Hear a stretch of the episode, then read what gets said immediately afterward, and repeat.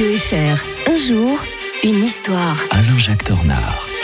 Ah, bah l'historien de Radio Fribourg euh, vient d'arriver. Bonjour Alain-Jacques Tornard. Bonjour Mike. Avec vous, on remonte en 31 janvier 1943. Aujourd'hui, les Allemands capitulent à Stalingrad. C'est le commencement de la fin pour le Troisième Reich. hein. Eh oui, euh, Friedrich Paulus, qui a été nommé maréchal pour pas qu'il se rende. Hein. Hitler avait tellement peur qu'il se rende, alors il le nomme maréchal. Euh, mais bon, il peut plus rien faire. Il a plus que 90 000 hommes à sa disposition. Euh, et donc, ce 2 février, ben, il cesse toute, dé- toute défense euh, du secteur sud. Par contre, on pourra encore attendre. Les Allemands auront un petit repas répit pour le secteur nord jusqu'au 2 février, mais bon, bien entendu qu'on peut rien y faire. Euh, quand même euh, un million de tués hein, dans cette Mmh, bataille, terrible, un quart de civils. C'est pas pour rien qu'on l'a appelé le Verdun euh, de, de- de l'Union soviétique. hein. Mmh. Alors, bon, pourtant, on, pense, on peut imaginer que tout avait bien euh, commencé pour Hitler. hein. Vous vous rendez compte que quand on est encore au mois de mai euh, 1941, il a plus qu'un ennemi devant lui, c'est Winston Churchill, les Anglais.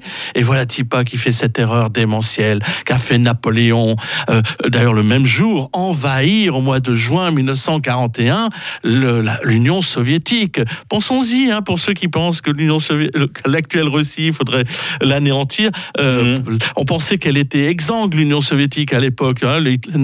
Staline avait éliminé ses grands généraux dans 1938 dans les purges. On se disait qu'on allait en faire qu'une bouchée du côté allemand.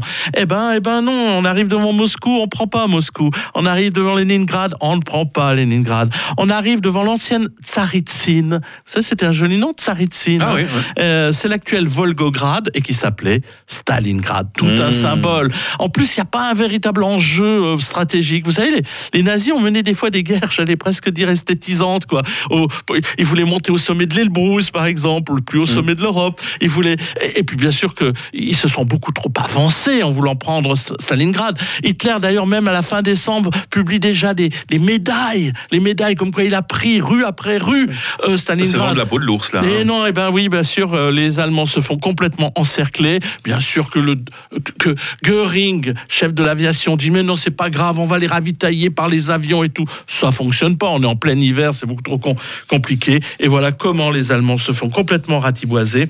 Euh, le, le maréchal Paulus sera fait prisonnier. Il va participer à la guerre contre l'Allemagne en faisant de la propagande euh, avec une radio euh, émise depuis la Russie contre euh, contre les- le régime nazi. Et Mhm. après-guerre, euh, d'ailleurs, il va conseiller pour faire un film sur Stalingrad euh, en 1949. Enfin, les Russes les laisseront rentrer en Allemagne de l'Est, euh, où il mourra tranquillement dans son lit en 1957.